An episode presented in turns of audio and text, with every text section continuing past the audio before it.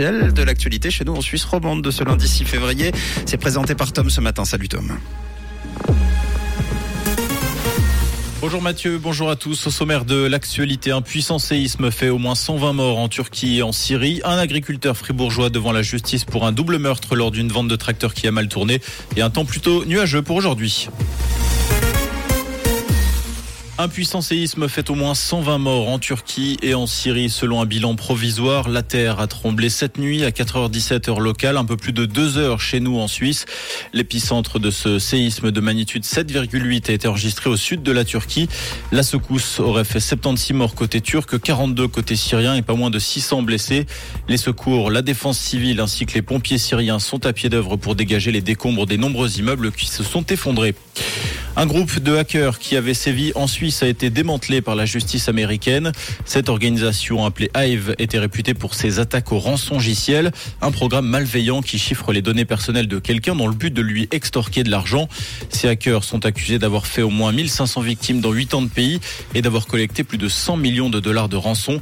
En Suisse, Émile Frey et Mediamarkt faisaient partie des entreprises visées. Aucune arrestation n'a encore eu lieu, mais les ordinateurs ayant servi à ces méfaits ont été déconnectés. Un agriculteur de Sorens devant la justice jusqu'à mercredi. L'homme âgé de 33 ans est accusé d'avoir assassiné deux hommes en mars 2020 pour une histoire de vente de tracteurs. Quatre coups de feu ont été tirés contre deux Macédoniens du Nord, résidents de longue date du canton de Vaud. Ils ont ensuite été jetés dans une fosse à Purin. Le prononcé du jugement par le tribunal pénal de la Gruyère est attendu le 1er mars. La municipalité d'Yverdon va se doter de trois nouveaux radars fixes. Les chiffres des contrôles et des retraites permis de 2022 semblent avoir décidé le conseil communal a débloqué 515 000 francs pour leurs installations prochaines. Seul l'UDC n'a pas approuvé la mesure et parle d'une dépense inutile. Ces trois radars fixes porteront le total des contrôleurs de vitesse fixe à 6, plus un mobile à qui l'an dernier. La date et les lieux d'installation n'ont pas été communiqués. Alain Berset en visite pendant deux jours au Botswana. Il s'agit de la première visite d'un président de la Confédération dans ce pays d'Afrique australe. Le fribourgeois sera notamment reçu par le président local. Les deux pays doivent signer une déclaration d'intention relative à la coopération dans le domaine de la santé.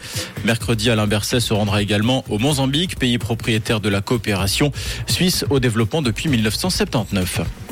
Beyoncé, officiellement l'artiste la plus couronnée de l'histoire des Grammy Awards. La chanteuse a remporté quatre trophées cette année, soit un total de 32 durant sa carrière. Beyoncé a été sacrée notamment pour son album Renaissance, sorti l'été dernier.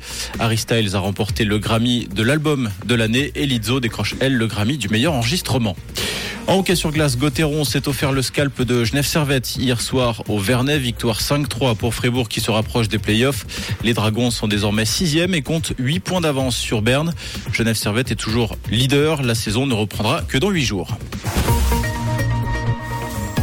Et pour ce lundi, des nuages souvent étendus en matinée, puis un temps assez ensoleillé l'après-midi. On compte moins 3 degrés actuellement à Aigle et à Vauvry et 2 degrés place Chaudron à Lausanne et au port de Puy, avec une bise modérée sur la région qui renforce cette sensation de froid.